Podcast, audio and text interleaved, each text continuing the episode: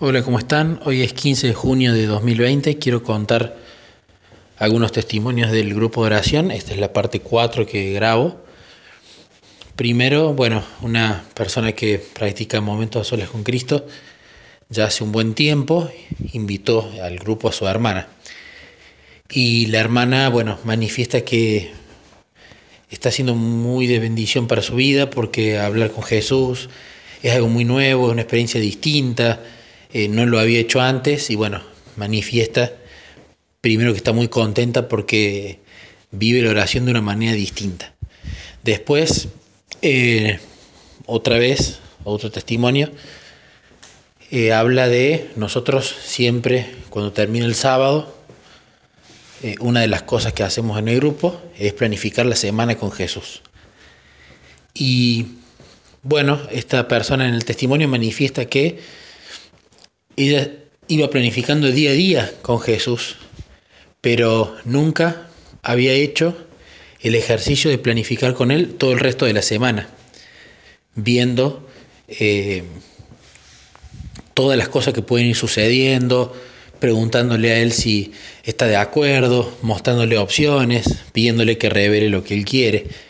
Entonces le pareció muy nuevo lo de planificar la semana con Jesús y bueno, estaba muy contenta por eso. Después otra persona eh, cuenta que sus hijos son fríos, pero en el grupo se mandan los testimonios y que los hijos los escuchan medio que de costado cuando ella los reproduce.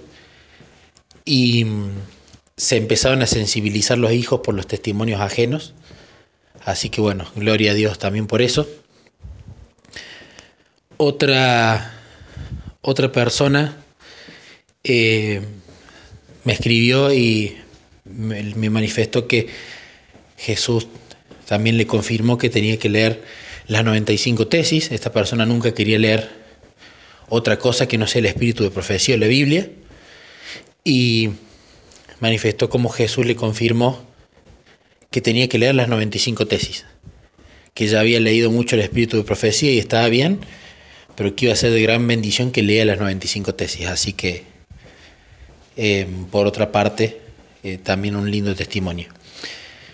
Y el último que lo dejo para el final, que fue el que más me impactó, hablamos en un momento de que muchas veces cuando uno le pide a Jesús que Él nos levante a la madrugada a la hora que Él crea necesaria para orar, el día que a Él le parezca, Jesús lo hace. ¿no? Esto le pasa a mucha gente.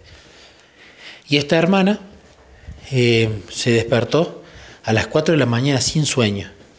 Entonces decidió levantarse y se dio cuenta que una de las puertas que ella habitualmente deja cerrada siempre, de la casa en el barrio en el que vive, la había dejado abierta. Entonces prendió la luz y la cerró a la puerta. Y cuando se estaba por ir a dormir, sintió ruidos en el techo. Y que eran no una, sino varias personas. Y luego, aparentemente, habían entrado a robar en otras casas vecinas.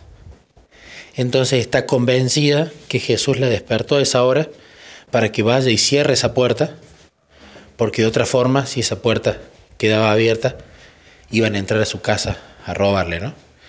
Así que estaba muy sorprendida y maravillada porque Jesús la, la había protegido. Así que bueno, cuento este popurrí de testimonios a medida que van habiendo voy grabando, para gloria de Dios y, y contento porque cada vez más gente va teniendo lindas experiencias en el grupo y testimonios y vamos orando los unos por los otros lo cual es muy lindo.